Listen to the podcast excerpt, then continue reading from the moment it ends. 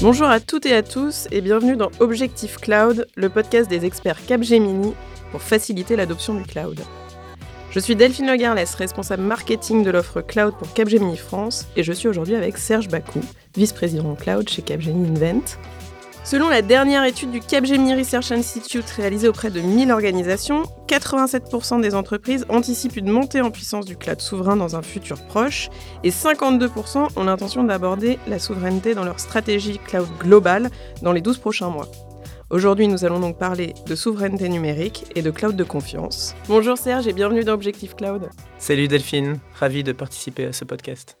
Avant de commencer, est-ce que tu peux nous dire quel est ton rôle chez Capgemini alors, au sein des équipes business technologie de Capgemini Invent, je suis en charge des offres cloud et plus particulièrement des offres cloud de, confiance et cloud souverain. Pour entrer dans le vif du sujet, avec la hum, crise sanitaire ou encore la guerre en Ukraine, on parle beaucoup de souveraineté, ça touche aussi bien les citoyens que les gouvernements. Est-ce que tu peux nous en dire un peu plus sur ce qu'est la souveraineté numérique? Alors, la souveraineté, c'est d'abord un fondement de nos sociétés, de notre démocratie. Euh, on parle de souveraineté euh, nationale et c'est euh, le caractère d'un État qui n'est soumis à aucun autre État. Donc ça, c'est déjà important. Ensuite, le numérique, ça a tendance à s'affranchir des frontières. Donc il y a une forme de contradiction entre ces deux aspects. Donc la souveraineté numérique, ça peut s'entendre en tant que la capacité à s'autodéterminer, à la fois sur ce sujet du numérique, pour les entreprises, les, organisations, les, citoyens et les États. Euh, l'enjeu de la souveraineté numérique, c'est de concilier une maîtrise des risques, on va reparler de quels risques, euh, mais aussi la capacité à innover grâce au cloud. En Europe, euh, tu as entendu parler du RGPD. Donc ce RGPD, c'est associé à des droits des individus. on a un problème avec le fait que beaucoup de d'hyperscalers sont américains et du coup, ils sont euh, euh, sujets à des euh, règlements et des lois américaines, notamment FISA et Cloud Act, et ces textes juridiques posent problème.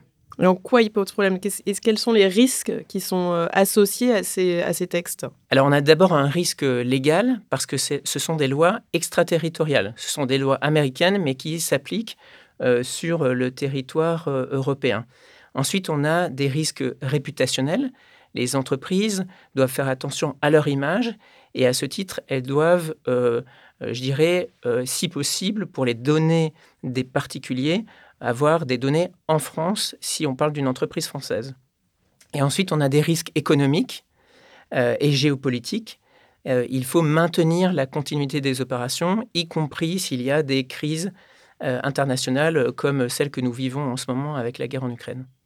Et à cela, j'ajoute le risque cyber, qui est toujours présent, mais qui a un caractère encore plus critique lorsque euh, on a des données sensibles et des traitements sensibles. Et donc les organisations, elles sont prêtes aujourd'hui à euh, adopter le cloud de confiance pour répondre à ces différents risques. La presse mentionne beaucoup le cloud souverain, le cloud de confiance, la, souveraineté numérique. Euh, est-ce que tu peux nous expliquer quelle est vraiment la différence entre cloud souverain et cloud de confiance? Alors, un cloud souverain, ça réalise ces traitements dans les limites du territoire national, euh, par une entité de droit français en application des lois et des normes françaises. Avec Secnum Cloud 3.1, euh, la version est importante, l'ANSI certifie déjà des offres de cloud souverain. Ensuite, il faut aller plus loin. Il faut viser la certification Secnum Cloud 3.2 euh, qui donne le label cloud de confiance. Un cloud de confiance, c'est un cloud qui permet notamment de se protéger contre les risques juridiques liés à l'application des lois extraterritoriales. Et donc, Secnum Cloud 3.2, c'est la prochaine cible de certification pour tous les acteurs. Et quels euh, services on propose, nous, euh, dans nos équipes, euh, à nos clients pour aller justement à la recherche de ce cloud de confiance, à installer ce cloud de confiance pour euh, les entreprises, euh, peut-être du secteur justement euh, public ou les OIV ou, ou, d'autres entreprises qui seraient intéressées par ces services Alors, Delphine, on peut distinguer deux types de services. D'abord, Capgemini va proposer d'accompagner ses clients dans leur migration vers un cloud de confiance. Il y a des spécificités par rapport à un cloud public ou un cloud privé. La souveraineté, elle nécessite un volet analyse de risque. On a parlé des risques. Elle nécessite aussi la détermination d'une stratégie cloud de confiance. On va peut-être pas tout mettre sur le cloud de confiance, donc on va choisir euh, les données et les traitements que l'on veut exécuter sur un cloud de confiance. il s'agit aussi de prendre des précautions particulières lors euh, de la migration, notamment sur les données. Ça, c'est un premier volet. Le deuxième volet euh, consiste à aider euh, les clients, nos clients, à opérer des traitements dans un cloud de confiance.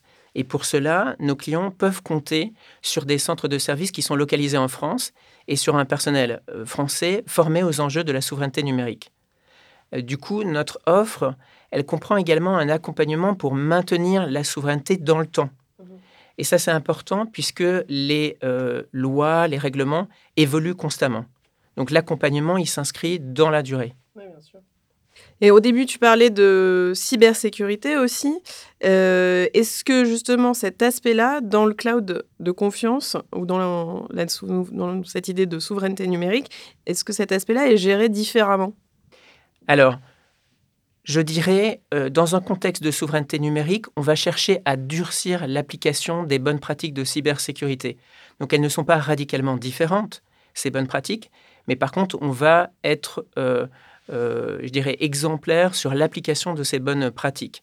Et ensuite, il y a des sujets euh, très particuliers comme le sujet de l'encryption, qui est clé et sur lequel on va se poser des questions importantes sur la localisation des clés d'encryption, par exemple, et la gestion de ces clés. Merci Serge d'avoir répondu à toutes nos questions sur le, cloud souverain et, euh, euh, le cloud de confiance. J'ai une dernière question. Notre podcast s'appelle Objectif Cloud. Est-ce que tu peux nous donner ton objectif pro ou perso pour les prochains mois? Oui, alors rien à voir avec euh, le cloud souverain ou le cloud de confiance, mais à titre personnel, je me suis fixé un objectif de réduction de mon empreinte carbone. Donc voilà, donc j'y travaille dur, c'est pas évident, euh, mais voilà, je te donnerai des nouvelles si j'arrive à réduire cette empreinte carbone. Bah, c'est un bel objectif. Merci beaucoup. Merci à toutes et à tous de nous avoir écoutés. L'étude du Capgemini Research Institute que je mentionnais en introduction est disponible sur notre site. N'hésitez pas à partager ce podcast s'il vous a plu. Je vous dis à bientôt pour un nouvel épisode.